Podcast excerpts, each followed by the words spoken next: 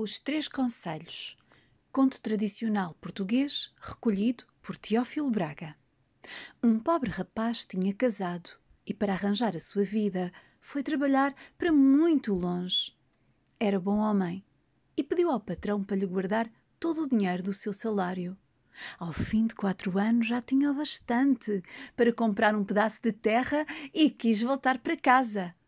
Mas o patrão então lhe disse: o que preferes? Três bons conselhos que te hão de servir para toda a vida ou o teu dinheiro? Tu pensa bem que tu podem roubar pelo caminho e até, quem sabe, matarem-te por ele. O rapaz pensou e decidiu: Ah, pois venham de lá os conselhos. E disse-lhe o patrão: o primeiro conselho que te dou é que nunca te metas por atalhos, podendo andar pela estrada real.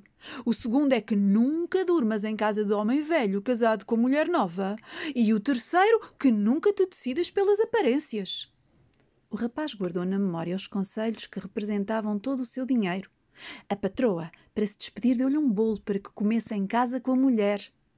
No caminho, encontrou um almocreve que levava cavalos foram-se acompanhando, contando as suas vidas, e chegando a um ponto da estrada, o Almocreve apontou para um atalho que lhes faria poupar meia hora de caminho. Aí o rapaz lembrou-se do primeiro conselho, não quis e continuou para a estrada real. E não é que no primeiro povoado viu vir o Almocreve esbaforido e sem os cavalos. Tinham-no roubado, espancado. E disse o rapaz: Já aqui me valeu o primeiro conselho.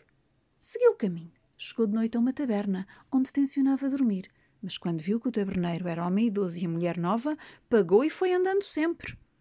E pela manhã soube que a justiça andava à procura de um assassino que tinha fugido com a mulher do taberneiro que fora morto naquela mesma noite.